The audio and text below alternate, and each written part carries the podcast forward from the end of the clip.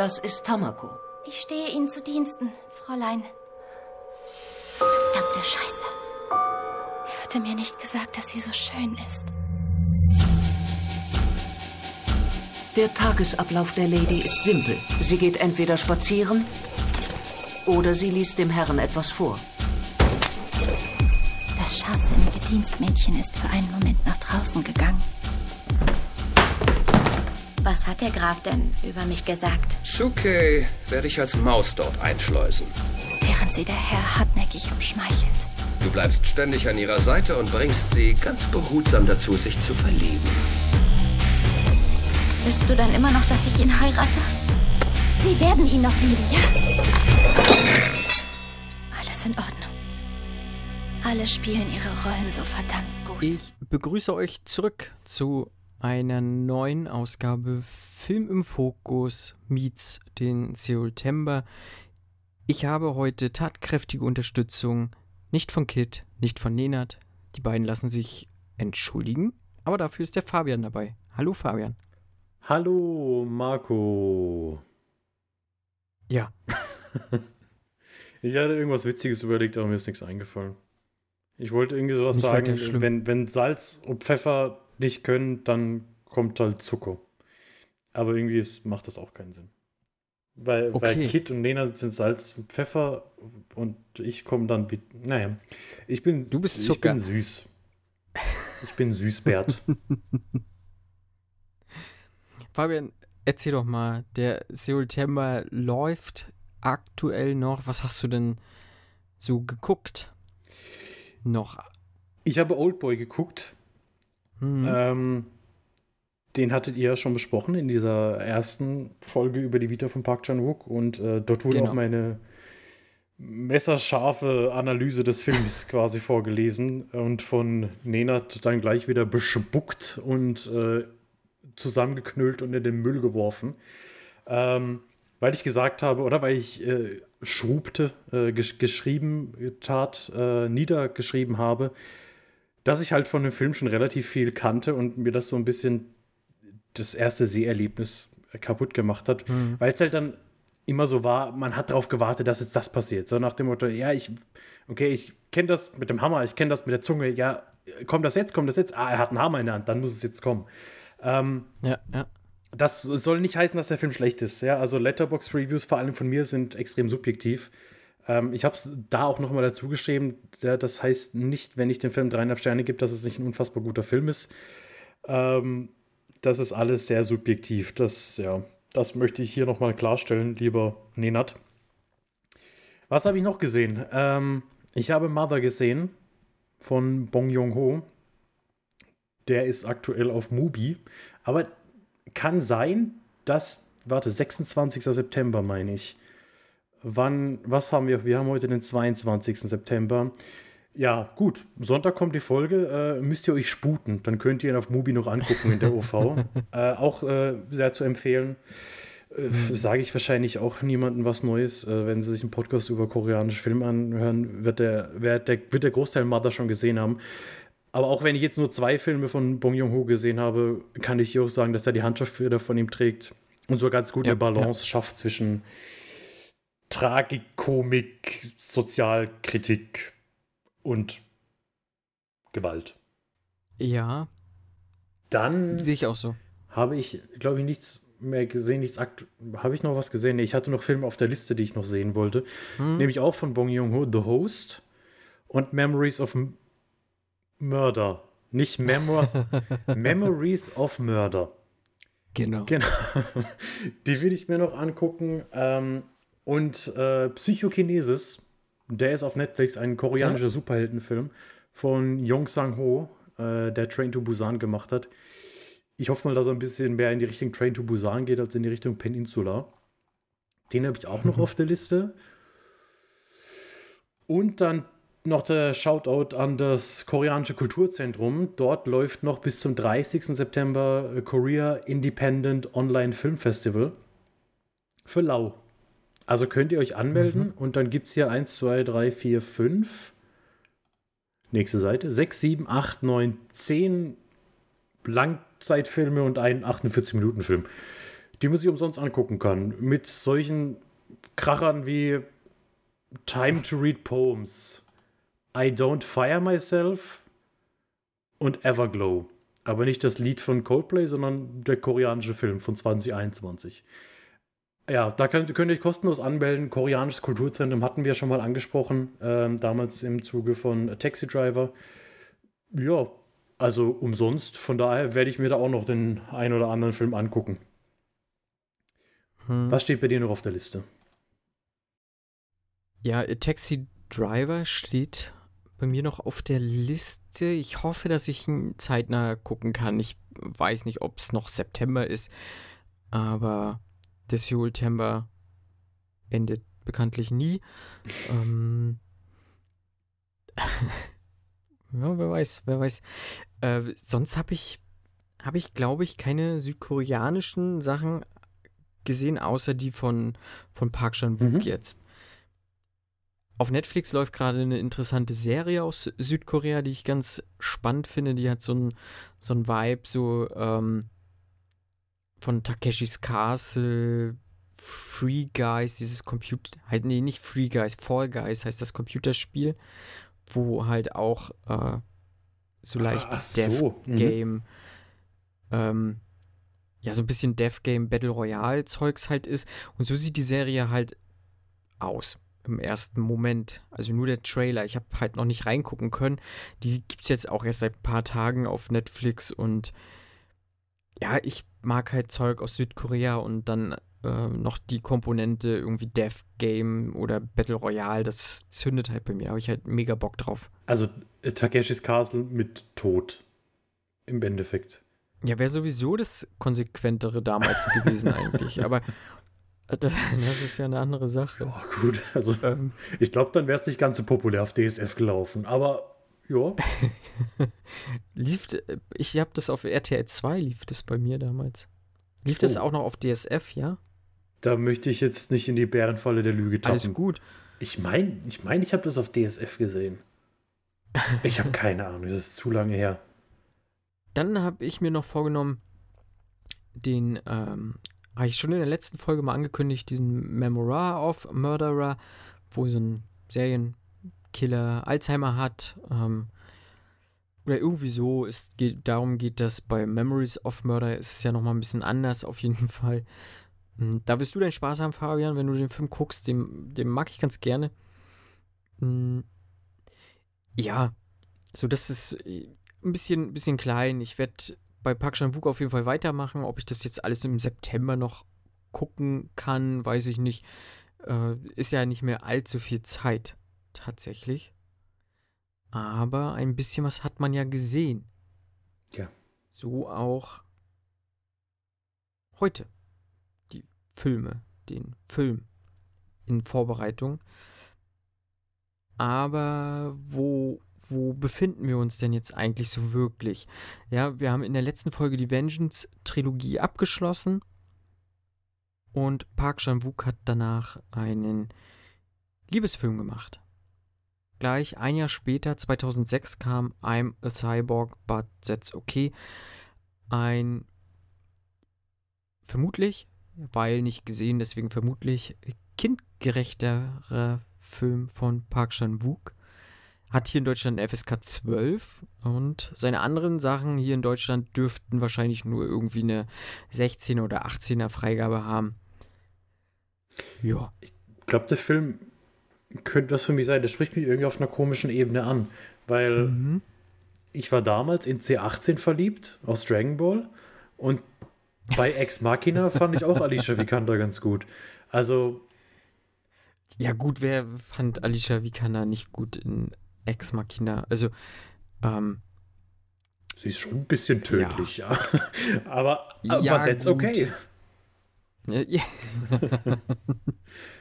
der lief auf jeden Fall auf der Berlinale und konnte dort auch einen Preis abräumen. Und ähm, wenn man mal so ein bisschen guckt, so in der Vita von Park Chan-wook, er ist schon präsent auf diesen europäischen Filmfestivals, ob es jetzt Cannes ist oder äh, die Berlinale. Also er ist regelmäßig auf jeden Fall vertreten. Mit seinem folgenden Film mit Durst war er tatsächlich dann in Cannes nämlich wieder vertreten und hat dort den großen Preis der Jury gewonnen.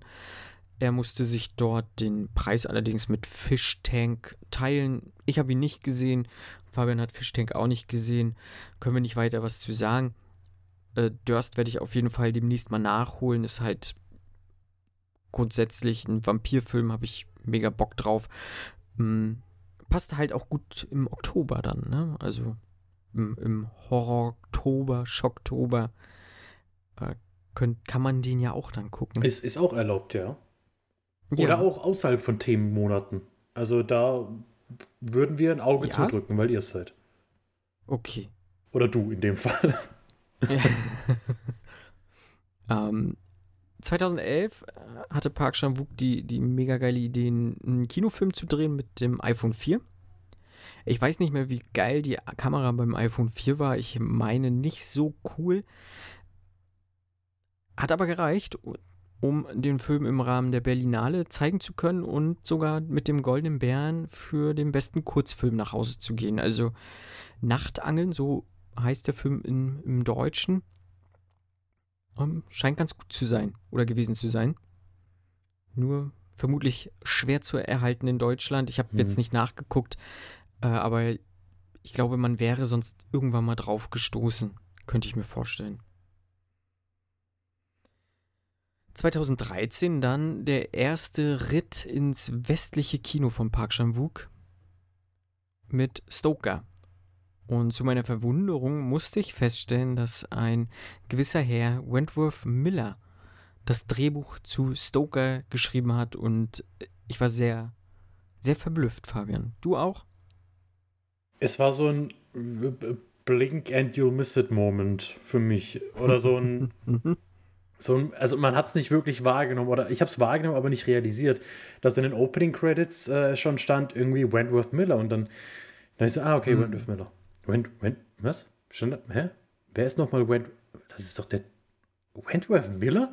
Und dann hat mich das irgendwie so ein bisschen nicht mehr losgelassen. Dann war es aber relativ schnell wieder weg. Und hinterher bei den Endcredits war dann wieder Wentworth Miller. Und dann habe ich nochmal geguckt. Und ja, es ist äh, der Typ aus Prison Break, der immer aus dem Gefängnis ausbricht. Ich, ich habe Prison Break nicht gesehen, ich weiß nicht. Aber ich gehe davon aus, dass er aus dem Gefängnis ausbricht, weil die Serie Prison Break heißt. Ich habe die gesehen. Bricht er aus dem Gefängnis Alle aus? Alle Staffeln. Mehrfach? M mehrfach. So. mehrfach. Ich glaube, er hat ja das erste Gefängnis gebaut, weshalb er ja diese Baupläne hat. Er war der Bauleiter des Gefängnisses, deswegen hatte er diese Baupläne und hat sie sich dann ja in, in äh, versteckten ja, Chiffren, ne, nee, na, halt in, in Kunst hat er sich die Baupläne versteckt äh, auf seinem Körper tätowieren lassen. Wow. Und dann hat er je, Ne, und wenn er wieder ein neues Areal sozusagen erkunden musste oder halt benutzen musste, dann hat er halt diesen Punkt an seinem Körper gesucht und dann das entschlüsselt wieder so. Also ja, ja. Ja. Okay. Ich mochte die Serie damals, also äh, kein Hate gegen die Serie. Sie ist aber, wenn man mal so eigentlich mal richtig drüber nachdenkt, ist das totale hanebüchene Quatsch. Aber ich mochte Wentworth Miller und äh, wenn er auch solche Drehbücher schreiben kann, dann bitte mehr davon. Aber äh, Fabian, wie fandst du denn Stoker? Er hat tatsächlich mehr geschrieben. Er hat noch äh, ein Prequel geschrieben. Uncle Charlie. Also ein Prequel, also er hat der Reihe nach. Er hat damals unter einem Pseudonym äh, das Drehbuch zu Stoker geschrieben. Hat sich mhm. Ted Faulke, Faulke, der faule okay. Ted genannt äh, weil er gesagt hat, äh, I just wanted the scripts to sink or swim on their own. Also die sollten entweder schwimmen oder untergehen, äh, ohne dass sein Name hintersteht, weil er quasi gesagt hat, nee, äh, das soll von seiner Qualität leben und nicht von meinem Namen. Und er hat auch ein Prequel geschrieben, Onkel Charlie, was aber ja wohl irgendwie im, im, im Orbit ist und äh, ich weiß nicht, ob da jemand Interesse hat, das zu verfilmen. Okay. Ich würde es machen. Also Went, mhm. Wentworth, Kümmer, Kümmer, äh, klingel kurz durch. Auf jeden Fall hat er auch Stoker geschrieben, ähm, was auch ziemlich gehypt wurde, dieses Drehbuch, war irgendwie in der, ja, irgendwelchen Listen von wegen, ja, die zehn besten unproduzierten Drehbücher, die in Hollywood unterwegs sind. er hat sich beim Schreiben irgendwie auch anscheinend von Bram Stoker, deshalb der Name ihn äh, beeinflussen lassen, der Dracula geschrieben hat, obwohl er nochmals gesagt hat, das ist kein Vampirfilm. Den Eindruck hatte ich ehrlich gesagt auch nicht. Irgendwie hatten manche Leute wohl den Eindruck, dass es auch ein Vampirfilm sein könnte. Warum auch immer. Doch, so manchmal, ja. Ja, Doch. aber da hat niemand geglitzert. Das war der Knackpunkt. Ich kenne nur glitzernde Vampire. Alles andere existiert Mhm. in meiner in meiner Welt eigentlich. Doch, nicht. ich hatte mehrfach tatsächlich so diesen, ähm, diesen, diesen, Ja, die sind, all, die sind alle so Ah. blass.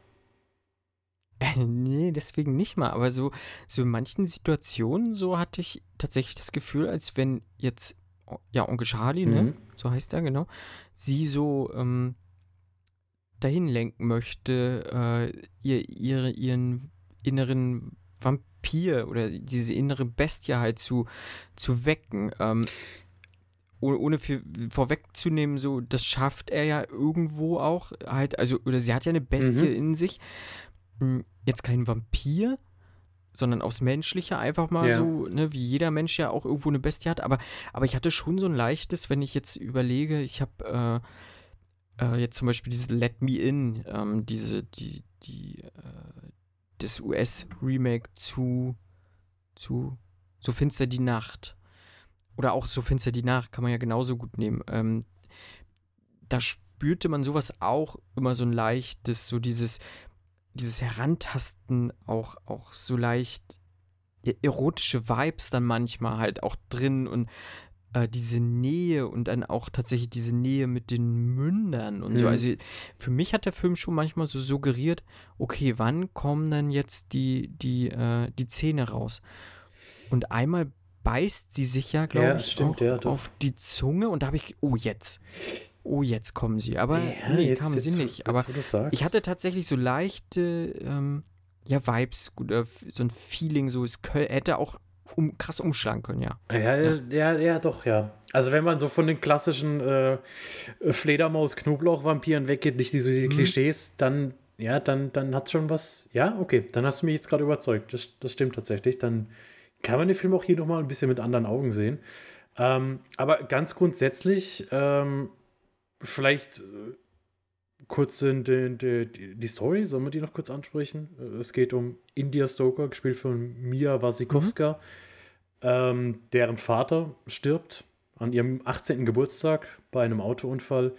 Äh, ihre Mutter, Nicole Kidman, ist jetzt für sie zuständig und äh, eines Tages, also eines Tages, bei der Beerdigung, taucht dann der Bruder vom Vater, also ihr Onkel auf, Charlie, gespielt von Matthew Good. Und man merkt irgendwie, der Typ ist nicht ganz koscher. Mhm. Und ja, also ganz ehrlich, im Endeffekt geht es darum, dass er sie so ein bisschen korrumpieren will und sie, ja, was wird sie machen? Wird sie einknicken? Wird sie nicht einknicken? Wir werden es sehen in 99 Minuten. Und über diese kompletten 99 Minuten ist dieser Film wahnsinnig spannungsgeladen und stressig Ja. und beeindruckend. Also du hast das Bedürfnis, also ich hatte das Bedürfnis nach dem Film eine Zigarette zu rauchen, ähm, obwohl ich nicht mehr rauche, weil ich irgendwie, äh, ich, ich musste, man musste irgendwie runterkommen, weil man wirklich die ganze Zeit so, so unter Strom steht und denkt, ja, es, es, es muss mal irgendwas passieren. Es war tatsächlich, äh, was auch oftmals geschrieben wird, es war die, die, der, der Hitchcock von Park Chan-wook, also auch dieses, dieses komplette Master of Suspense-Ding hat er angenommen und gut umgesetzt, auch wenn er hier nur in Anführungszeichen auf einem Regiestuhl saß, ähm, wird er trotzdem genug Einfluss gehabt haben, zu sagen, hey komm, wir machen jetzt äh, das und das draus. Ähm, wird auch immer wieder gesagt, dass der Film oder dass Wentworth Miller beim Schreiben neben Bram Stoker auch hier von Shadow of a Doubt, also vom Hitchcock-Film, beeinflusst worden ist. Sieht man oder merkt man daran, dass in beiden Filmen äh, ein Uncle Charlie eine große Rolle spielt. Und auch so finde ich, ist dann Hitchcock doch sehr präsent. Also gerade die ganzen Treppen. Irgendwie bringe ich mit Hitchcock immer so, so Treppen, so, so Wendeltreppen in Verbindung. Und das haben wir auch sehr oft. So Szenen, die irgendwie auf, auf Treppen an Treppen spielen. Und eben diese komplette Spannung, die der Film aufrechterhält. Ähm, hat mir sehr, sehr gut gefallen. Kam für mich out of nowhere. Also Film hat mir nichts gesagt, trotz ja eigentlich schon, ja, also ich sag mal, sowohl Nicole Kidman ist ja, ist ja ein Name, Ähm, Matthew Good ja. ist jetzt auch kein Niemand. Bei Mia Wasikowska habe ich ehrlich gesagt nicht geguckt, ähm, aber sie hat so ein Gesicht, was ich gefühlt schon tausendmal gesehen habe, aber ich könnte jetzt ad hoc keinen Film sagen, in dem sie mitgespielt hat. Alice im Wunderland, äh. Crimson Peak, Piercing, Die Macht des Bösen, Disney Infinity 3, ne, das ist ein Videospiel. Auf jeden Fall ähm, wissen die drei, die der Hauptcast sind, zu überzeugen. Und der Film ist äh, mhm. auf jeden Fall eine Empfehlung, ist unerwartet kurz. Also so bei Park Chan-wook habe ich mich mittlerweile darauf eingestellt, auf zwei Stunden Filme. Geht hier 99 ja. Minuten. Den kann man ja, weggucken ist vielleicht das falsche Wort, weil, wie gesagt, der, der stresst dich schon, aber den kann man sich ja. gut angucken. Ja, sehe ich auch so. Und er ist halt auch, auch mega zugänglich, gerade auf Disney Plus. Also alle, genau. die irgendwie Disney Plus Abo haben, können sich den Film angucken. Und ja, wie du gesagt hast, ne, 90, also anderthalb Stunden so roundabout, also er guckt sich gut weg. Äh, so wirklich so ein, so ein Horror-Thriller. Ähm, und ich finde, man merkt halt krass trotzdem irgendwie die Handschrift von Park Chan-wook, auch wenn halt sein, sein äh, das Skript halt nicht von ihm ist oder so, ja. aber man, also man spürt einfach, dass das so sein Film ist, alleine wie das äh, gefilmt ist, auch mit dem Kameramann. Also ich finde auch optisch finde ich das nochmal ne, noch deutlich besser als jetzt die Filme aus der Vengeance-Trilogie.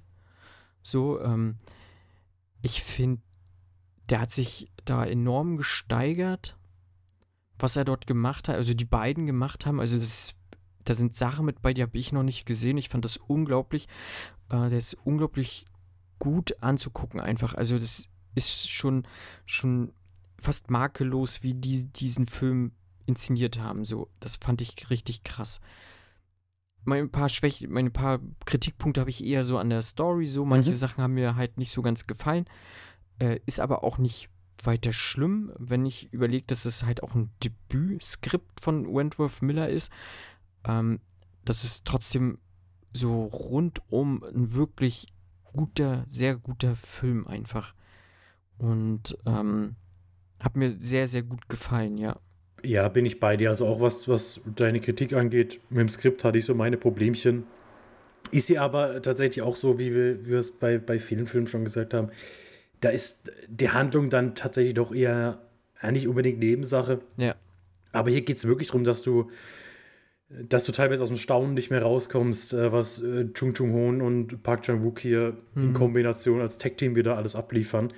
Ähm, Gerade also an Überblenden. Der Film hat man, man, man hat so das Gefühl, die haben so viel ausprobiert und es hat irgendwie alles funktioniert. Also da sind so viele ja. Dinge dabei, wo du dir dann im Nachhinein so denkst, wow, das war, das mhm. war, wenn, wenn sie hier diese, diese Briefe alle auf den, oder ich weiß gar nicht, was es ist, auf ja. den Boden wirft und dann, dann ist ihr Gesicht und es ist ganz komisch, und, aber es funktioniert, es ist wunderbar gemacht. Du hast eine, mhm. du, du hast super ausgeleuchtete Szenen.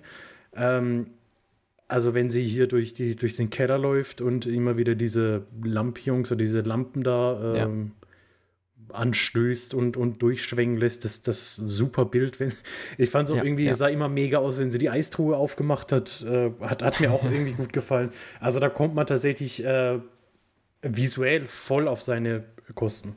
Ja, auf jeden Fall. Und ich hoffe mal, dass er noch mal vielleicht öfter die Chance kriegt, in den USA einen Film zu machen. Das wäre, wäre wünschenswert. Hm. Ich finde noch sehr auffällig oder, oder ganz interessant, so dass 2013 Stoker erschienen ist und Bong Joon-ho hat 2013 auch noch einen Film in den USA gedreht, äh, Snowpiercer. Und ich glaube, noch ein, zwei weitere Regisseure aus Südkorea haben auch noch außerhalb von Südkorea das erste Mal einen Film ähm, halt in einem anderen Land mhm. gedreht. Mhm. Und das kann Zufall sein, muss aber nicht. Ich vermute tatsächlich, dass es äh, kein Zufall ist, denn Südkorea ist immer noch auch aufgrund ihrer Historie irgendwie ein, ein sehr nationalistisch denkendes Land. Mm, und Park Chan-wook und auch Bong Joon-ho sind, wie man, wie man hier in Deutschland sagt, äh, sehr, sehr links. äh, politisch, linkspolitisch äh, auch engagiert, teilweise sogar in einer Arbeiterpartei. Und das merkt man ihren Filmen auch an. Und 2017 kam eine schwarze Liste ans Licht, vor, also wirklich auch aus dem ähm, Kulturministerium. Mhm. Die damalige Kulturministerin wurde dafür auch angeklagt und ich meine auch verhaftet. Denn auf dieser Liste standen circa 9000 Kulturschaffende, also Schauspielerinnen, Schauspieler, Regisseure und so weiter und so fort, die halt irgendwie dem linken Spektrum zugehörig sind und ähm, keine finanzielle Unterstützung mehr von dem Staat kriegen sollten. Und wie gesagt, also 2017 ist diese Liste ans Licht gekommen. Es kann durchaus möglich sein, dass diese Liste schon, schon früher existiert hat. Man weiß es nicht. Ist auch relativ schwierig, da irgendwas zu finden. Aber für mich ist es zu zufällig, dass ja. 2013 das schon irgendwie angefangen hat und äh, mehrere, auch schon im eigenen Land sehr renommierte Regisseure, das muss man auch dazu sagen, mh, vielleicht kein Geld gekriegt haben, um ihre Filme zu verwirklichen und deswegen ins Ausland gegangen sind. Mh, zumal sie ja regelmäßig eigentlich weiterhin in Südkorea ihre Filme drehen wollen und auch machen. Also sowohl Bong Joon-ho ist danach wieder nach Südkorea und hat seine Filme weiterhin dort gedreht, als auch Park Chan-wook. So, ähm, ja, ich hoffe, dass sowas nicht nochmal passiert äh, und irgendwelche Regisseure aufgrund ihrer politischen Einstellung irgendwelche Repressionen erleiden. Das wäre äh, nicht schön, einfach. Und das, äh, in Deutschland auch äh, kaum auszudenken, wenn sowas tatsächlich passieren würde. Mhm wie gesagt, Pashan Wook hat noch weiter dann in Südkorea trotzdem Filme gemacht, unter anderem den Film, über den wir nachher gleich noch sprechen werden, Die Taschendieben aus dem Jahr 2016. Nichtsdestotrotz äh, ist er ein großer Fan westlicher Literatur und hat noch äh, an der Serie oder die Serie The Little Drummer gemacht. Äh, Im Deutschen heißt sie, glaube ich, Die Libelle, ist eine Miniserie aus England und auch eine, eine Literaturverfilmung. Mhm, genauso wie Die Taschendiebin tatsächlich auch eine Literaturverfilmung ist, da gehen wir ja gleich nochmal drauf ein. Mhm, ich habe die Serie noch nicht gesehen, ich habe sie auch noch nicht gefunden oder sie noch nie so wirklich irgendwie für mich wahrgenommen. Äh, packe ich mir auf jeden Fall aber auf die Liste, auch weil der Cast sehr interessant einfach klingt. Man kann es bei Rakuten TV schauen. Kaufen bestimmt. Da steht Flatrate. Also ich bin auf Verstream. Ich wusste nicht, dass Rakuten TV eine Flatrate Das hat. wusste ich auch nicht. Ich klicke auf den Link bei Rakuten TV anzeigen lassen und bin gespannt, ob das auch wirklich die die Libelle ist. Nicht, dass das irgendwas, aber doch steht dabei Park Chan-wook, Florence Pugh, Michael Shannon, Alexander Skarsgård. Ja. Ähm, Ansehen mit Starsplay? Moment. Haben die auch einen Starsplay-Channel oder ist das der Starsplay-Channel von Amazon? Ist beides dann. Also das ist Stars Play. Ansehen dann. mit Stars Play. Okay, vielleicht. Ähm, also ist äh, möglich, tatsächlich. Ist möglich, na, siehste. Dann werden wir das doch mal zeitnah versuchen. Und auch zukünftig bleibt uns Park Chan-wook erhalten. Er dreht oder will drehen. Ich weiß nicht, ob das, wie weit das schon ist, hat er mir noch nicht gesagt. Ähm, aber auf jeden Fall ist er schon irgendwie seit fast zehn Jahren interessiert und hat sich die Rechte gesichert an einem Film ähm, von Costa Gavras Die Axt. Und wenn man sich die Prämisse von Die Axt mal so durchliest, ist es, glaube ich, genau der Film für Park Chan-wook. Es hört sich halt schon so an. Ne? mega Bock drauf einfach und warte und hoffe, dass bald was dazu kommt. Also allein der ja. Name, die Axt, das ja. Ja. Das passt. das passt. Ja, und dann, ähm, das war's eigentlich äh, mit der Filmografie von, von Park Chan-wook. Mehr gibt's da gerade nicht wirklich viel zu sagen. Und so schwenke ich doch mal über zu Die Taschendiebin. Ich habe ja gesagt, dass es eine Romanadaption ist. Ähm, der ursprüngliche Roman Fingersmith. Im Deutschen Solange du lügst von Sarah Waters. Park Chan-wook war oder ist ein großer Fan des Buches und ein großer Fan der BBC-Miniserie. Also das wurde schon verfilmt, dieses Buch, weshalb Park Chan-wook gesagt hat, nee, es wäre ja Quatsch, irgendwie das nochmal mit ins viktorianische Großbritannien zu packen. Äh, ich pack's halt zu mir nach Südkorea. Denn da war irgendwie historisch auch eine Menge los. Und Park Chan-wook hat das okay bekommen von äh, guten Frau Waters und hat das in die Zeit der japanischen Besetzung gepackt. Da komme ich gleich nochmal zu. Hm, denn zu dieser Zeit gab es halt noch den Adel und auch noch Dienstmädchen und gleichzeitig hat schon die Moderne halt Einzug genommen. So, mh. Hm, ich glaube, das Buch hast du nicht gelesen, Fabian. Ich möchte dir da nicht auf den Schlips treten, falls doch. Nein. Nein, ich nehme mich auch nicht, deswegen kann ich da auch nicht großartig auf Details eingehen oder wir nicht, ähm, welche Unterschiede das Buch zum Film macht. Äh, für mich macht es einen, einen großen, es spielt nicht in England, sondern in Südkorea und das reicht erstmal.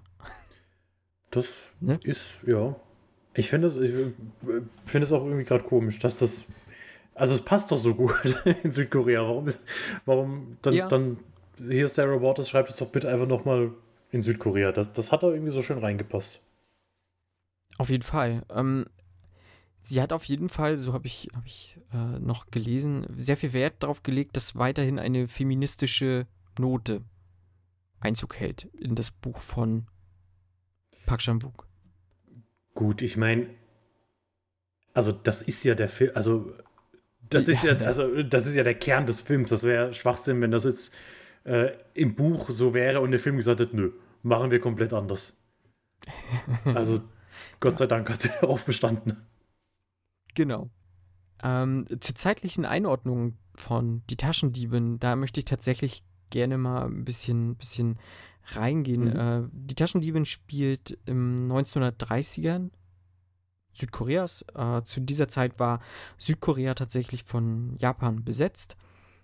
Und ich habe mal ein bisschen nachgelesen, äh, weil ich sag mal, noch heute Südkorea ein, ein Trauma mit sich zieht, was nicht gut aufgearbeitet ist, meine ich. Und das merkt man tatsächlich auch in, in vielen Filmen einfach. Also äh, über viele Epochen hat, hat Südkorea sehr, wurde sehr in Mitleidenschaft gezogen.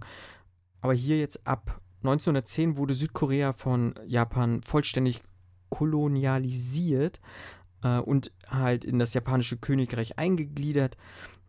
Diese japanische Kultur wurde schrittweise halt in Korea eingeführt und gleichzeitig wurden den Koreanern aber die Rechte beraubt, sozusagen. Ähm, und oder sie, sie haben halt andere Rechte zugesprochen gekriegt, so, äh, aber beraubt, ne? Also sie haben zum Beispiel jetzt Recht auf Versammlung und Organisation wurde ihnen weggenommen, Redefreiheit, Pressefreiheit, also du hast die, selbst die ganzen südkoreanisch, oder nee, damals war es noch kein Südkorea, äh, die ganzen koreanischen äh, Presseartikel und sowas, die alles weg halt einfach, ne? Also Japan äh, wurde halt richtig krass dort reingeprügelt in die Köpfe.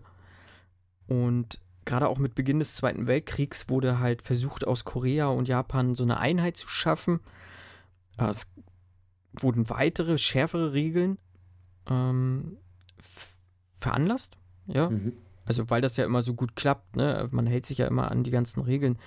Äh, aber das war schon ein harter Einschnitt und wurde zu, zum Beispiel, ne, die koreanische Sprache sollte nicht mehr gesprochen werden. Die traditionellen Trachten sollten nicht mehr äh, getragen werden. Es, die Religion wurde verändert. Ähm, ja, sogar die Nachnamen sollten geändert werden von südkoreanischen Nachnamen auf halt japanische Nachnamen.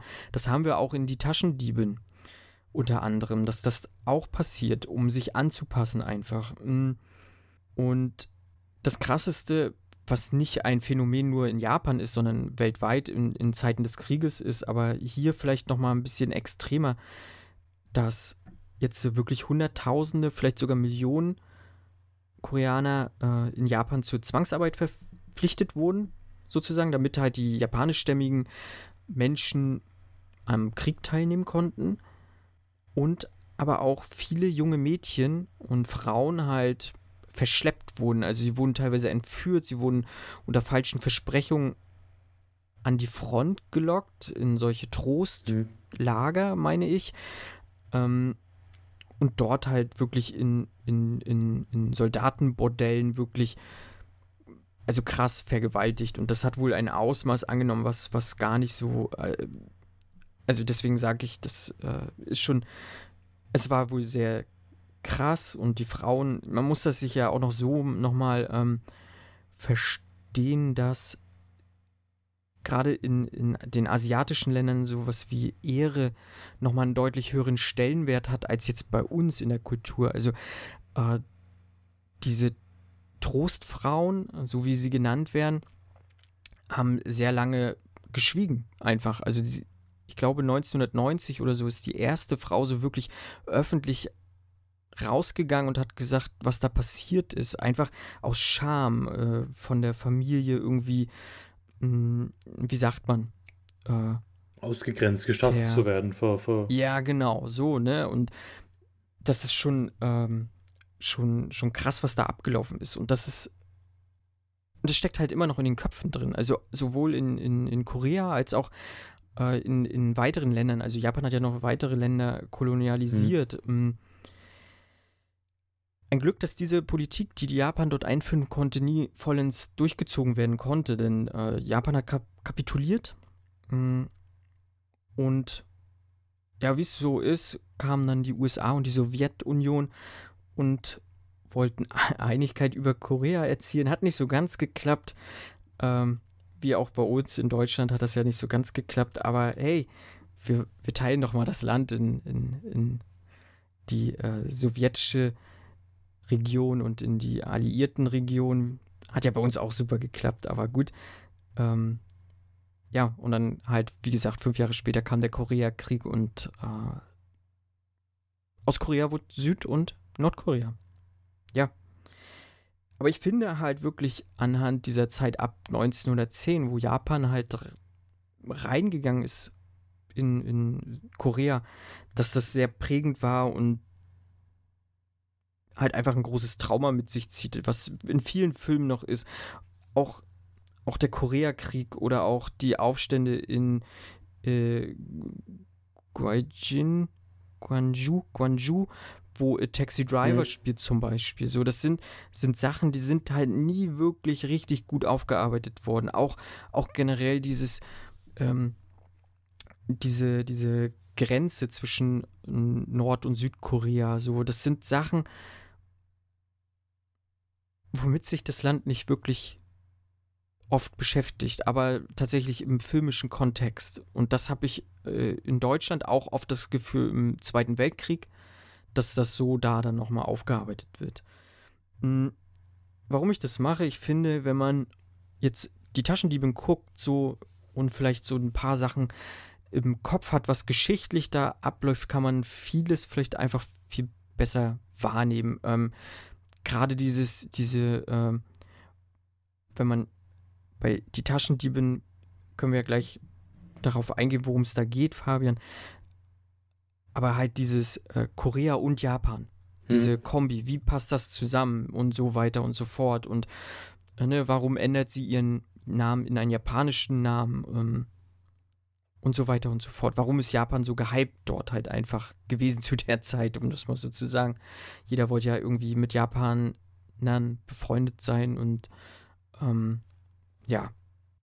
Ja, stimmt. Es, also es gibt, es gibt, es gibt wirklich, also mir war das nicht bewusst tatsächlich. Ich habe den Film jetzt auch vor einer Stunde erst fertig geguckt, aber hm. es gibt viele Dinge, die so angesprochen werden, wenn man den Hintergrund nicht hat, so wie ich, es stört einen nicht ähm, man, nee, man, man versteht es vielleicht nicht hundertprozentig, gerade so solche Kommentare, warum wollten sie unbedingt Japaner sein oder wenn hier mhm. unser Graf in Anführungszeichen auch erzählt, dass er irgendwie Rausschmeißer im Bordell war und sowas. Ja, das, das gibt dann einfach noch mehr Kontext und ähm, ich glaube, dass man äh, mit so einem Vorwissen oder mit so einem, ja, mit, mit so einer gewissen oberflächlichen Ahnung dann auch vielleicht noch mehr aus dem Film rausziehen kann. Das stimmt schon. Das ist eigentlich immer ganz sinnvoll, sich damit auch so ein bisschen zu beschäftigen. Hm. Weil, wie gesagt, also du hast halt wirklich viele Filme, auch Bon Joon-ho ist genauso, der, der arbeitet viel auf. Bei, jetzt bei Memories of Murder zum Beispiel, wirst du, äh, es gab in der Militärdiktatur in Südkorea war, waren die, äh, die Cops halt mhm. einfach mega korrupt. Äh, das hat sich über Jahrzehnte durchgezogen. Ähm, und das wird auch immer wieder thematisiert und aufgearbeitet. Und aber niemand gefühlt, niemand hat sich so wirklich äh, mal dafür entschuldigt oder so. Auch hier dieser Japan-Südkorea-Konflikt, äh, der existiert noch heute so. Und Japan entschuldigt sich nicht dafür so. Also da kommt halt auch nichts, ja, äh, entschuldigt, also nicht mal das wäre ja normalerweise das geringste, eine förmliche Entschuldigung für die Taten ja. dort, aber das passiert halt auch einfach nicht so. Und ähm, das zieht sich politisch noch heute, dieser Konflikt irgendwo. Man, man handelt natürlich, äh, ne, man hat irgendwie ein Handelsabkommen und so weiter und so fort, aber das, äh, wie gesagt, sowohl auf politischer als auch auf unternehmerischer Sicht so ähm, sind diese Länder immer noch extrem ja, verfeindet wäre vielleicht ein, ein, schwieriges Wort, aber. Es ist halt, ähm, es ist halt einfach so immer dieses sie haben halt Totschweigen. noch beide zu. Finde ich. Ja. Also dieses, ja, das war, aber wir, wir, wir sprechen das nicht an oder wir ignorieren das einfach. Ich meine, mhm. als Schüler, also zumindest ging es mir so, ähm, hat man sich dauernd aufgeregt, dass man in Geschichte jedes Jahr den Zweiten Weltkrieg durchgenommen hat. Mhm. Ähm, ja, aber das hat schon seinen Grund um genau eben ja, sowas nicht ja. zu machen, um nicht irgendwie das Ganze totzuschweigen, dass er vielleicht in drei, vier Generationen keiner mehr weiß, was da überhaupt war sondern um das halt irgendwie präsent zu haben und wie du schon sagst, aufzuarbeiten. Hm. Jo. Genau. Fabian. Dann ähm, würde ich äh, ganz kurz äh, einfach mal sagen, worum es geht. Sehr gerne. Ähm, also wir befinden uns eben in diesem von Japan besetzten Korea in den 1930er Jahren. Ähm, Lady Hideko ist eine japanische Erbin, sage ich mal. Sie ist reich. Ähm, hat einen Onkel, bei dem sie lebt, äh, der kein Japaner ist, aber gerne ein Japaner wäre und den japanischen Stil auch sehr annimmt, sowohl in der Architektur als auch in allem, was er hat. Und ähm, zu diesen beiden wird ein, wie nennt man das auf Deutsch, Con-Artist, ein, ein, Be professioneller Betrüger, ähm, auf, wird auf die aufmerksam. Er nennt sich der Graf Fujiwara im Verlauf des Films. Und ähm, ja, er ist irgendwie da im Untergrund vernetzt und sagt sich hier, diese Taschendiebin namens Soke, hier mach du mal ähm, Kammerzofe bei äh, Lady Hideko und dann biegen wir das irgendwie so hin, dass ich sie heirate, wir hauen nach Japan ab und ich lasse dann in eine, ein Sanatorium einweisen, damit ich so an ihr ganzes Geld komme. Das ist so die Grundprämisse. Womit äh, die beiden Damen, also sowohl Lady Deko als auch Soki, nicht gerechnet haben, ist, dass sie sich ineinander verlieben und Gefallen aneinander finden. Und dann geht's aber mal richtig los. Ja. Beim erstmaligen Sehen habe ich äh, mir ja doch die Augen gerieben. nicht aufgrund der Ästhetik oder der erotischen Sachen so, äh, sondern wie, wie twisty das alles doch war. Also wie, also wir spoilen hier auch, also die Taschendiebin könnt ihr gucken, gibt's äh, bei eurem Streaming-Anbietern des Vertrauens auf jeden Fall irgendwo zu finden, auch teilweise kostenlos im Abo. Also falls ihr wirklich die Taschendiebe noch nicht gesehen habt, ähm, schaltet aus jetzt den, also den Podcast und guckt euch die Taschendieben an und dann schaltet wieder ein und hört zu Ende. Ähm, genau, es ist, ist, ja wirklich sehr twistreich mhm. so. Und das hat mir sehr, sehr gut gefallen. Auch weil alles irgendwie für mich trotzdem sehr schlüssig war und in sich logisch war halt. Kannst du mir folgen? Ich kann dir folgen. Ich, hoffe. ich, ich, ich stimme dir auch zu. Ich mag es auch immer, wenn es Twists gibt, die sich, sich selbst verdienen, sage ich mal. Also die, ja. die einfach jetzt nicht nur da sind, weil, weil man sagt, okay, äh, wir sind jetzt hier im dritten Akt, boah, was sollen wir machen? Ey, ganz ehrlich, mach einen Twist rein. Äh, mhm. So ist dieser Film nicht, sondern der, der ist von Anfang an so konzipiert. Ich finde es auch immer schön, wenn in solchen Filmen ähm, Szenen wieder aufgegriffen werden, die man vorher gesehen hat und die aus einer anderen Perspektive Ja. gezeigt werden. Das haben wir hier sehr oft. Also wir haben ja, um jetzt mal wirklich ins Eingemachte zu gehen, sowohl am Ende des zweiten Akts als auch, ja, am Ende des ersten Akts als auch am Ende des zweiten Akts einen Twist drin. Ne? Der erste Twist ist, Moment, äh, wir weisen hier die falsche ein. Und der nächste Twist ist, haha, nee, wir weisen hier gar niemand ein und äh, du wirst jetzt sterben. Ähm, und ich saß bei beiden Mal da und dachte mir, what? Ah, Mhm. so. So war ungefähr mein Gedankengang. Also beim ersten Twist dachte ich noch, hä? Da habe ich tatsächlich noch mal kurz zurückspulen müssen, weil ich gedacht habe, ich habe jetzt irgendwas verpasst. Ich dachte, was, hä? Warum nehmen die jetzt die mit? Was, was, was? Zurückgespult? Ach so. Und beim zweiten Twist, da war es dann einfach so Genugtuung. Da dachte ich, ja, Gott sei Dank, ähm, äh, route ich jetzt für Team äh, Hideko und okay. Ähm, es waren sehr genugtuende Twists, die, es, wie gesagt, die haben sich, die waren verdient und ähm, die Ja. haben Spaß gemacht. Und auch hier ist es wie immer, wenn man irgendwie einen Twist hat, ist es sinnvoll, den bestimmt nochmal zu sehen und zu gucken, wo wurden denn die ersten Brotkrumen auf dem Beweg des Twistes gestreut. Oh. Ich, Oder du, du hast ihn jetzt zum mit- zweiten Mal gesehen. ja, Meinst ich du, es gab zum zweiten Mal gesehen mit, mit Abstand zum, also zwischeneinander mit Abstand gesehen. Ich glaube, man, man findet kein, also wirklich kaum Brotkrumm. Du hast halt so dieses, du hast natürlich jedes Mal in jedem dieser drei Teile oder in den ersten beiden Teilen immer so dieses, äh, äh, diese Selbstzweifel der beiden. So halt, ne? Also sie sprechen ja teilweise mit sich selber oder in den Gedanken und sowas. Und das ist so diese Zerrissenheit oft einfach, ne? Und, und Momente des Zweifelns, ist dieser Plan, den ich mir jetzt ausmache, überhaupt noch so das Richtige und sowas. Und gerade, also du, weil du kriegst es ja auch einfach gar nicht mit, dass sie sich das ausmalen. Ne? Also gerade im ersten Akt, wie gesagt, sie verlieben sich mit, un, ineinander.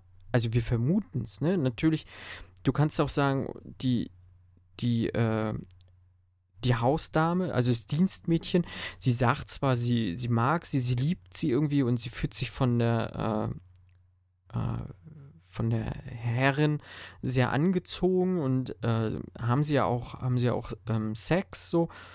Hm, Nichtsdestotrotz will sie ja trotzdem irgendwie diesen Plan Mhm. durchziehen, weil sie sagt ja auch, nee, ich möchte ein besseres Leben haben, ich möchte raus aus dieser ganzen Scheiße und sowas. Und dann sitze ich da so und sag, okay, irgendwie ist so ein, so ein Pari-Pari, so, wo will sie jetzt hin? Ne? Und dann ist ja, und dann kommt ja der Twist, so, wo man sagt, haha, äh, haha, ähm, Ja, ne? äh, Äh, man, man hat Zweifel, ja, wir haben man hat Zweifel an, an, der, an der Aufrichtigkeit ihrer Gefühle und da denkt man sich so, das hast du jetzt dafür verdient, dass du sie nur Ja. ausnehmen wolltest. Und dann Ja, genau. hat man das gleiche nochmal am Ende. Ja, Wo genau. man denkt, so, jetzt hast du es doch nicht ernst gemeint und du hast auch nur so getan. Und eigentlich habt ihr euch schon verdient, weil die Typen sind eigentlich die größeren Arschlöcher in der Story. Die deutlich Ja, das größeren. auf jeden Fall. Das auf jeden Fall. Und im zweiten Teil finde ich, kann ich auch nicht wirklich Brotkrumm. Ähm, wobei ich die, die Motive da noch mal ein bisschen. Ja, wobei, ich meine, ich kann das auch verstehen, dass die Herrin da raus will. Die will halt nicht mit ihrem Onkel vermählt werden Mhm. und sowas, ne? Und äh, was hat sie für eine Möglichkeit jetzt mh, da abzuhauen? Also eine andere gibt's fast gar nicht äh, in ihrer Situation so. Also ich finde das schon okay. Äh, aber sie will ja, sie hängt ja am Baum und sie will sich ja tatsächlich das Leben nehmen. Sieht es vielleicht als Test, so, kann man vielleicht so, so sehen. Ne? Als Test kommt, kommt das Dienstmädchen und rettet mich, hat sie ja dann auch getan. Ähm, aber, aber wäre sie nicht gekommen, wäre sie wahrscheinlich auch gesprungen. Also ich finde, so richtig Brotkrumm gelegt sehe ich Hm? nicht so wirklich. Ähm, oder ich habe was übersehen. Dann, liebe Hörerinnen und Hörer, ähm, echt, klärt mich auf, so wenn ich Brotkrumen übersehen habe. Aber ich, ich würde Nein sagen. Der Film führt einen sehr gut an der Nase herum. Und man braucht sie auch nicht unbedingt. Also der Film hat auch so genug Re Rewatch Value, um hier wieder die Ja, Anglizismen rauszuhauen. Also der hat Wiedersehwert. Allein, also das ist auch ein Film, da, da könnte man im Endeffekt einfach den Ton ausmachen und den zweieinhalb Stunden so angucken, weil er verdammt gut aussieht. Und ich Mhm. meine das nicht nur wegen äh, den Szenen, äh, sondern auch wegen den anderen Szenen, wo wir keine nackten, eng umschlungenen Körper sehen. Mhm. Ähm, Gerade was, was ich so eine Szene fand, wo mir wirklich so der Mund offen stand, am Ende des zweiten Aktes, eben nachdem sie den Plan geschmiedet hatten, was sie jetzt machen wollen, und sich dann zusammen aufmachen ähm, und quasi, quasi abhauen, also die, die ins, ins äh, ja, wo, äh, wo sie durchbrennen nach Japan und sie dann ihre Koffer trägt und über diese Mauer da kurz klettern und, und sie ihre Koffer rüberschmeißen, dann wieder zurück in die rüberhilft und sie dann im Boot sitzen. Das fand ich, das war eine unfassbar schöne fünf Minuten und die, die, ich weiß aber gar, ich kann dir gar nicht sagen, warum, weil eigentlich war es für mich nichts Besonderes, aber das, das hat mich so gepackt in dem Moment, weil, weil das einfach so das Ding war, wo ich gesagt habe, ich will jetzt einfach nur, dass die zwei miteinander glücklich werden und äh, Ja. hier gegen alle äh, gegen alle Chancen da jetzt rauskommen und machen, was sie wollen und nicht, was hier der, der Graf will oder der komische Tintenesser. Ähm, und das war dann, war, war echt eine, eine, eine richtig starke Szene für mich. Hm. Also ich finde, ähm, der Film macht ganz viel richtig so und macht auch ganz viel beim, beim Gucken einfach. Also auch so diese einzelnen Szenen, so wie du sagst halt, äh, diese Bootszene oder so. Ähm, auch das Ende ist halt eine krasse Genugtuung, so, wenn, wenn, wenn die beiden Männer sich kriegen, sich haben, äh, in die, eben diesen Kellerlein und äh, dann, dann elendst verrecken. Und ich finde halt, das Schauspiel, finde ich, trägt da ganz viel dazu bei. Ich bin ja, bin ja sowieso großer Fan von, von dem Onkel äh, Fujiwara. Nee, nicht Onkel. Der, Onkel ist ja der Fujiwara ist der Onkel, Graf. Der Graf, Mhm. genau. Äh, Ha Jung Wo, der hat schon in, in einigen Filmen mitgespielt, die ich wirklich sehr gut finde, so. Oder ihn als Regisseur, nicht äh, ihn als Schauspieler immer in diesen Rollen. Und das verkörpert er jetzt hier auch wieder dieses er er wirkt immer so so schnippisch, so in seinem ganzen in seiner ganzen Art, so ein bisschen äh, so, so ein ja, ich würde halt gerne mal mit dem so ein Bier trinken gehen. Das ist so, ich weiß nicht, ich mag den einfach gerne ansehen so Mhm. und ähm, jetzt sein Ende okay, ja, äh, für die Figur, die er dort gespielt hatte, auf jeden Fall beste Ende, aber ich, selbst da ist er immer noch so ein cooler Typ und ähm, äh, ja, also äh, wie gesagt, ich mag diesen Schauspieler unglaublich gerne und auch die beiden äh, Hauptdarstellerinnen an seiner Mhm. Seite fand ich, fand ich wahnsinnig gut einfach. Also äh, hat mir sehr, sehr gut gefallen, das Schauspiel und äh, auch das ganze Set und wie diese ganze Kulisse ist, das ist mega authentisch gewesen. Ich habe bloß gelesen, er hat ja irgendwie Propangasfeuerzeug, das soll zu dieser Zeit noch nicht möglich gewesen sein. Oh, Filmfehler. Ja, ja, ja. Wäre ein Fehler, aber du, das fällt halt nicht auf und das weiß, also es weiß auch ein Normalsterblicher Ich meiner Meinung nach sagen, also- nicht. Also, Sorry, aber wenn man sich daran aufhängt, ja gut, dann, ja, ja. dann Ne, also wie gesagt, ich fand das, finde diesen ganzen Film fast perfekt einfach. Ähm, es gibt so die Kritikpunkte, die sagen, okay, diese Sexszenen, also die sind ja wirklich sehr explizit, ohne jetzt wirklich irgendwie Hardcore-Porno zu sein, aber die sind schon sehr explizit ähm, und machen viel mit einem im Kopf, äh, gerade wahrscheinlich auch als Mann. Und die Kritik, wie gesagt, äh, ne, ein, ein Mann, Park Chan-wook inszeniert halt eben Mhm. sowas. Ähm, auch, auch ein Kameramann inszeniert sowas. Obwohl es nicht zwingend nötig wäre. Das stelle ich so einmal im Raum, Fabian. ich, ich fand auch, also die, als, als es zu der ersten Begegnung kam, hat es mich so ein bisschen rausgenommen, weil ich dachte, okay, da hält er jetzt schon arg lang drauf. Ähm, es wurde mhm. dann, es wurde dann nachher äh, noch länger. Ähm, ja. Aber da dachte ich mir dann irgendwie, es ist, es ist irgendwie trotzdem noch stilvoll. Also man, mhm. man hat jetzt nicht so das Gefühl, okay, ähm, es hat es sich wie ein Tarantino gewirkt. Wo man sagt, okay, der, der, ja. der, hockt da mit einem Ständer hinter der Kamera, weil er das geil findet, wenn er die Füße von Margot Robbie zeigt. Sondern es, es war. Es war halt leidenschaftlich und, und es war trotzdem irgendwie, es war so ein intimer Moment und es war dann auch so sinnlich. Also klar, ähm, ja, äh, hat man da gewisse, ne? Ähm, ja, ja. Aber trotzdem finde ich, dass es seine Daseinsberechtigung hat. Ich weiß nicht, inwieweit ich das jetzt kritisieren kann, dass ich sage, okay, da, da ist jetzt halt ein Typ dahinter, der Kamera und hinterm Regiestuhl. Wie, inwieweit lebt er sein Fetisch aus? Inwieweit lebt er seine mhm. Fantasien aus? Das kann ich nicht beurteilen. Die Kritik muss er sich im Zweifelsfall gefallen lassen. Ähm, ich hoffe mal, dass alles aus freien Stücken passiert ist. Ähm, davon mhm. gehe ich jetzt einfach mal aus. Und dann ist es für mich okay, muss ich ganz ehrlich mhm. sagen. Ja, ich, ich, kann die Kritik total nachvollziehen. Also die Frage ist immer, was will ich damit machen? Mhm. So. Ähm, also es hat auch eine Frau mit an dem Drehbuch geschrieben und sie haben sich auch regelmäßig Feedback von einer queeren Freundin geholt, mhm. um eben dieses weibliche äh, mit Respekt oder diese Sexszene mit Respekt zu behandeln. So. Und das Gefühl hatte ich auf jeden Fall. Also es war jetzt nichts, wo ich sage, ohne da jetzt irgendwie Erfahrung halt mitzuhaben oder so, aber das, das hätte ich mir so vorstellen können. Äh, ich finde aber auch, dass das hier krass als Stilmittel auch einfach eingesetzt wurde. Du hast zum Anfang ne, die erste Sexszene im ersten Teil.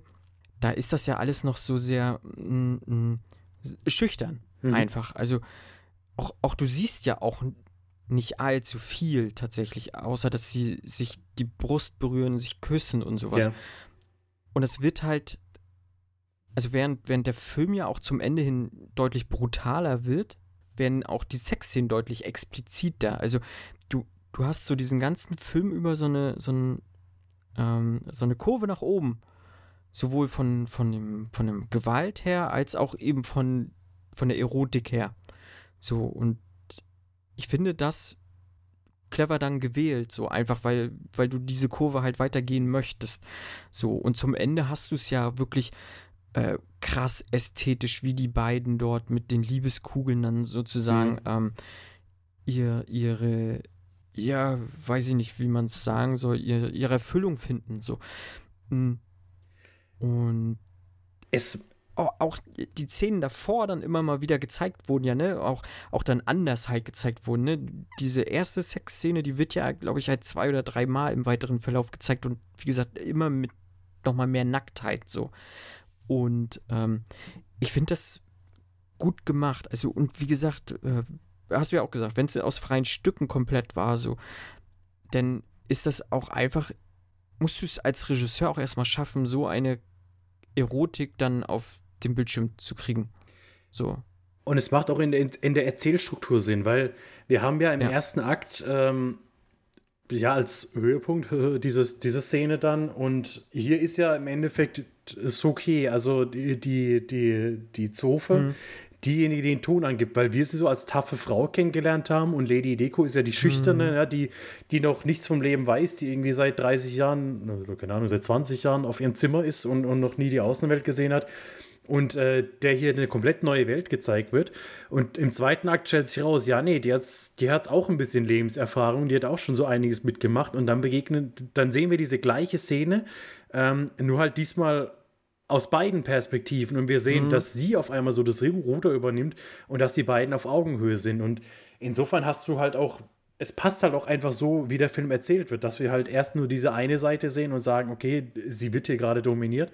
Und auf der anderen Seite dann sehen, nee, warte mal, die beiden stehen sich da in nichts nach im Endeffekt in der Hinsicht. Und von daher finde ich es dann auch in Ordnung, dass er die Szene wieder aufgreift und die expliziter zeigt oder länger zeigt oder aus einer anderen Perspektive noch zeigt, weil es eben im Gesamtkontext des Films dann schon Sinn macht und auch sinnvoll ist, die Szene nochmal so abzuspielen. Ja. Ja, finde ich auch, auch, auch von der Figurenentwicklung her ja dann, dann auch nochmal, ne? Mhm. Also du, du merkst ja, dass jetzt die, die Herren sozusagen, die Hausherrin, zum Anfang wird sie ja auch als, ja, naiv, dümmliches Kind, Mhm. so sagen sie ja auch so, ne, äh, halt dargestellt.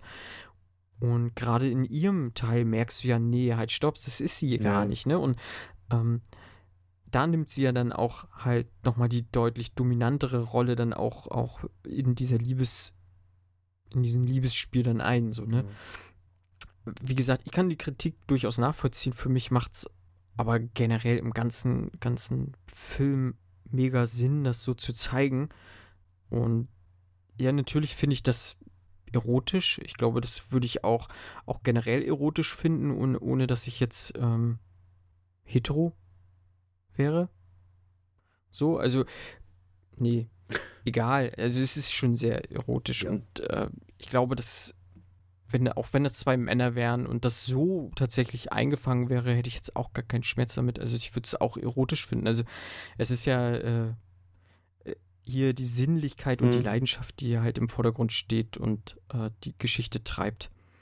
Mm, Die Geschichte, wie fandest du denn die Story so an sich, Fabian? Gut. Weil, wie gesagt, also diese Twists, die habe ich nicht kommen sehen. Die kamen Ja. wahnsinnig unerwartet, die haben mir gut gefallen. Ich muss sagen, am Anfang des zweiten Teils hat sich für mich ein bisschen gezogen. Da war dann so der Punkt, wo ich gesagt habe, Mhm. ja, okay, ich verstehe, was ihr mir zeigen wollt. Ich habe es teilweise auch nicht so hundertprozentig verstanden. Mir ging diese Szenen teilweise zu lange, in denen sie vorgelesen hat. Ich meine, ich weiß natürlich, was er damit ausdrücken will und was er damit zeigen will. Diese ganzen Ja. Typen, die da hocken, ja, und äh, denen einer Ja. komplett einer abgeht, während sie da vorliest. Ähm, ja, fand ich stellenweise so ein paar, so ein halbes Minütchen zu lang. Ähm, aber das ist wieder Jammern auf ganz hohem Niveau, weil auch der zweite Twist, wie gesagt, der, das war dann der Twist, den ich, auf den ich gehofft hatte, den ich haben wollte, äh, weil ich dann gesagt habe, die beiden haben sich verdient und die anderen beiden haben verdient, was mit ihnen im Endeffekt passiert. Und ja, das Ende war doch dann einfach schön. Ja, auf jeden Fall. Ne, es war, war schön, es war versöhnlich, ähm, gerade für die beiden. Auch da muss ich äh, jetzt, wo du sagst, wo sie vorgelesen hat, da muss ich mich auch wieder fragen, das sind so kulturelle Sachen, die kennt man so nicht. Oder auch zeitliche Sachen, Mhm. die kennt man so nicht. Hm. Dass es diese Geschichten gegeben hat, das glaube ich. Mhm. ich meine gelesen zu haben in der Vorbereitung, dass dieser Tintenfisch, der äh, die, die Frau befriedigt, sozusagen oral, dass diese Zeichnung halt wirklich gemacht wurde, irgendwie in den 1800er Jahren oder sowas, keine Ahnung. Aber wie gesagt, was ich mich gefragt habe, ob solche Sitzungen, so eine Le Lesezirkel wirklich gab, so, das würde mich tatsächlich mal interessieren, ob das wirklich so war, da- dass eine sehr junge, attraktive Frau diese krass pornografischen Texte vor geilen Männern vorgelesen hat. Also das würde ich schon, schon, also das würde ich schon abartig finden als jetzt äh, Liebesszenen. Ich so. kann mir das aber gut vorstellen. Also, ja, ich meine, früher gab es halt kein, so kein, kein Newporn oder, ja so. oder, oder äh, Pornhub oder was es da so alles gibt, von denen ich Ja. gehört habe. Ähm, ich, kann mir das, ich kann mir das wirklich gut vorstellen, dass es sowas gab. Hm. Ja, wäre mal interessant zu wissen, auf jeden Fall. Ähm, Werde ich mal recherchieren. In die tiefen Abgründe des äh, Darknets oder so. Mal gucken, wo man dann rauskommt am Ende. Ich gucke gerade Sex Education. Mhm. Hast du das geguckt? Nee. Ist jetzt aber Nee. fertig, oder? Weil ich glaube, Ich habe keine Ahnung. weil das ist auch Ich sowas, wo ich gesagt habe, da warte ich dann, wenn das fertig ist. Ich habe keinen Bock jetzt wieder was anzufangen, was dann irgendwie Mhm. drei Jahre geht. ich bin da nicht so, so krass investiert drin. Ich guck's halt mit. Hm? Und da gibt's aber auch jemanden, eine, eine junge Dame, die halt auch diese Fantasien hat und auch Zeichnungen mit Tintenfischen macht und so. Also, Gut, das Ah. ist ja, glaube ich, auch in der Hentai-Kultur. Also, das ist ja wirklich verbreitet. Ah ja, also mit den stimmt. Oktopussen Ja. und so. Und später hat er dann ja auch noch einen riesen Oktopus in seinem, in seinem Aquarium. Oktopus zieht es ja bei Park Jong auch so ein bisschen durch. Und auch, dass er die ganze Zeit Tinte lutscht, das hat ja auch bestimmt irgendwas mit Oktopussen zu tun, mit Oktopoden. Weiß ich nicht. Mhm. Fand ich irgendwie merkwürdig, dass er sich die ganze Zeit die Zunge anmalt. Aber hey, vielleicht schmeckt's ja. Ja, vielleicht, vielleicht schmeckt's. Wobei ich sagen muss, also ihn fand ich ja, also den Onkel äh, Chojin Wong, der war mir teilweise ein bisschen zu drüber. Also da, da gab es mhm. dann so Szenen, wo ich dachte, ja gut, also ich weiß nicht, ob, ob er der Theaterschauspieler war. Ich habe vorhin, warte mal, das muss ich noch mal gucken, weil ähm, Kim Tae-ri, die die Soki spielt, tatsächlich äh, war das die erste große Rolle, die sie hatte. Ähm, mhm. Respekt. Also die beiden, also Kim Tae-hee und Kim Min-hee, äh, machen das beide sehr gut, finde ich. Auch so diese, ja. diese, diese Verletzlichkeiten, aber trotzdem diese taffe Seite dann auch zu spielen. So, jetzt warte mal. Äh, Cho Jin Wong war Anfang seiner Karriere als Theaterschauspieler tätig, bevor er zum Film kam. Ja, das ist der Onkel. Das merkt man ein bisschen, finde ich. Ja, und die haben ja sowieso, also, ne, gerade so im Südkoreanischen haben die ja doch nochmal krasser dieses Drama hm. drin, ne? Äh, wenn uns Deutschen ja so nachgesagt wird, du bist so, so, so steif, so hölzern halt, haben diese krass dieses Melodram ja einfach voll drin in ihrem Schauspiel. Das, das zieht sich ja durch ganz viele Filme. Ich finde tatsächlich aber jetzt hier bei Die Taschendieben geht so generell. Ich finde das sehr, sehr klassisch, alles geschauspielert so, außer, da gebe ich dir recht, den Onkel. Ich finde auch, dass er unter der Maske eigentlich zu jung ist. Ja, hat mich auch gewundert, diesen, als ich ihn ohne Maske gesehen habe. Onkel. Halt nur einmal für diese Rückblende, wo er dann wahrscheinlich sein normales Alter hatte, war, war halt ein bisschen blöd. Ja. So. Aber weil die, die größte Zeit war er ja eigentlich älter und da war er, ja, sah halt einfach nicht, also das sah dann tatsächlich mal nicht so cool mhm. aus. Vielleicht sollte es auch so sein, ich weiß es nicht. Park Chan-wook ist ja doch durch, durch ein paar Absurditäten immer mal wieder aufgefallen in seiner ganzen Vita jetzt, die man so hatte. Ne, auch diese, ne, wo sie am, am Seil hängt, ne, und kurz dort tatsächlich irgendwie äh, stranguliert wird, weil sie sich kurz äh, äh, aufregt einfach. Fand ich irgendwie so, ne? sehr witzig. Kam sehr, sehr ja, unerwartet. Ja, ja, war echt witzig. Ja, und so solche Absurditäten hast du ja oft bei Park Chan-wook mhm. und vielleicht hat er sich was bei gedacht oder so, äh, ihn da so, so alt schminken zu lassen. Keine Ahnung. Auf jeden Fall der Film Die Taschendiebin hat, glaube ich, 9 Millionen gekostet, hat sein Budget auch, auch wieder voll reingeholt. Aber auch hier muss ich sagen, 9 Millionen, wenn man mal überlegt, äh, wie viel da alleine für das ganze Set draufgegangen ja. ist, für diese ganze Ausstattung. Äh, dann wollen die Schauspieler auch noch mal ein bisschen Kohle haben. Und wie gesagt, es sind auch, auch wenn jetzt die eine Hauptdarstellerin für die das die erste große Rolle war, aber die anderen sind doch relativ namhafte Schauspieler auch schon gewesen, so ist das schon auch beeindruckend, was er aus den finanziellen Mitteln wieder rausgeholt hat. So. Definitiv, ja. Vor allem, wenn man mal überlegt, was ist so der Gegenwert von 9 Millionen? Was kriegt man da in Hollywood? Einen halben Tom Cruise, wenn überhaupt? Den äh, rechten Arm von The Rock. das ist aber auch der Tätowierte, oder? Ich glaube mit. Ah, das, warte. Das, nee, ich glaube, Ach so. Ich glaube, link. Ja, das, ach Mensch, das weiß ich. Ich glaube, links hat er das Maori-Tattoo. Naja, ist auch vollkommen egal. Auf jeden Fall für 9 Millionen, wenn du in, in den USA ähm, würdest du so einen Film definitiv nicht realisieren können. Nee. So, ähm, und wie gesagt, ich finde es mega bemerkenswert, wie Park Chan-wook diesen Film gemacht hat und ich finde, ähm, ich bin bei Oldboy halt halt, wo ich sage, okay, das ist sein Film, der mir am besten gefällt. Hat bei mir halt besser funktioniert mhm. als bei dir dann. Äh, aber gleich ganz dicht dahinter kommt auf jeden Fall die Taschendieben. So, wo ich sage, äh, den generell zu toppen, ist schon schwierig. Ich habe die Taschendieben, es ging ja so letztes Jahr auch so dieses äh, äh, zehn Filme aus deiner Dekade so, also aus der letzten Dekade, Mhm. deine zehn Lieblingsfilme aus der letzten Dekade. Und da war bei Die Taschendiebin auch bei mir mit bei. Und für mich ist es wirklich einer der stärksten Filme der 2010er bis 2020er Jahre. Einfach. Ja, Punkt. So. Und äh, ich glaube, wir haben da viel irgendwie Punkte genannt, die halt so dafür sprechen. Ich weiß nicht, hast du noch, noch weitere Punkte, die du gerne angesprochen haben möchtest, Fabian? Äh, Gebt dem koreanischen Filmen eine Chance. Sag ich, der sich vielleicht auch am Anfang schwer getan hat damit, ähm, aber spätestens seit Parasite sollte da vielleicht wirklich jedem klar sein, dass nicht nur aus bekannten Hollywood-Studios und Deutschland irgendwie Filme gucken, äh, kommen, die man sich angucken kann.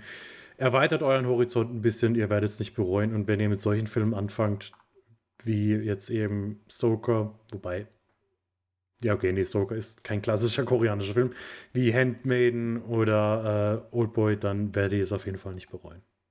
Nö. Ich glaube aber, Stoker wäre vielleicht, um, um mit Park Chan-wook äh, anzufangen, äh, ein guter Einstieg, äh, weil Ja, man muss sich, man Weil- muss, gut, ich meine, das kommt Ja. drauf an, ob man die Filme synchronisiert guckt oder nicht. Man, weil ich wollte sagen, man muss sich nicht auf Mhm. eine neue Sprache komplett einlassen. Ähm, man kann sich Das so ein bisschen stimmt. an den Stil von ihm rantasten und dann äh, weiß man so ein bisschen, was einen erwarten könnte. Das stimmt schon. Und der ist Ja. wahrscheinlich aktuell am leichtesten zugänglich, weil Disney Plus dann, glaube ich, doch mhm. relativ viele Leute haben. Hm.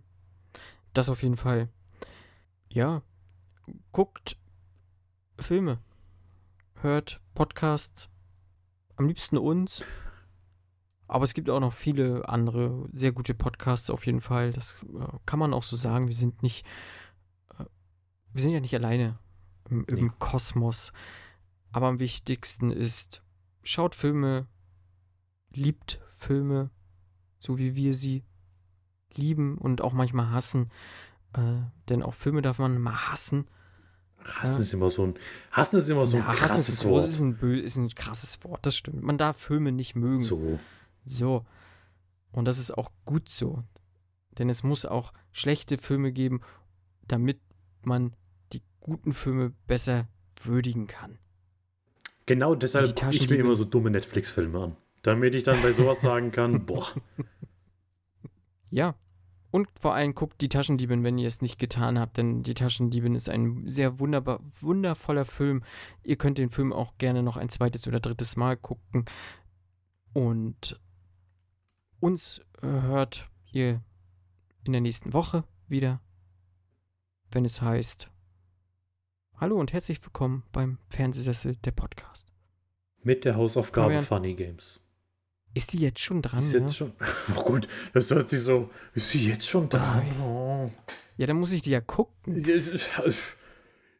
Ich wollte gerade sagen, kann ich nichts für, aber doch, ich habe sie aufgegeben.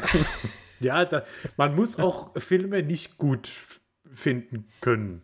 Ich weiß es ja noch nicht. Nee, auf jeden Fall wird Nenad den Film nicht gut finden. Ich glaube, wäre Nenad hier, würde er noch deutlichere Worte finden für Funny Games. Aber das hört ihr dann in der nächsten Folge. Teaser, Leute. Damit ihr dran bleibt. Ich verabschiede mich. Fabian, es war mir ein Vergnügen. Ein Und ich wünsche Fest. dir noch einen schönen guten Abend. Wünsche ich dir und den Hörerinnen natürlich auch. Ja, euch auch. Tschüssi. Gut, gute Nacht und träumt was Süßes. Au revoir. Hm. Abmods können, ne? Haut drin.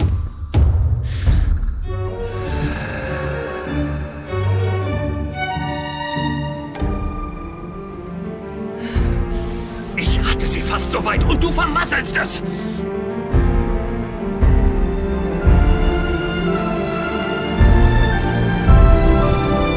Es ist mir egal, ob du fluchst oder stiehlst. Doch ich will nicht, dass du mich belügst.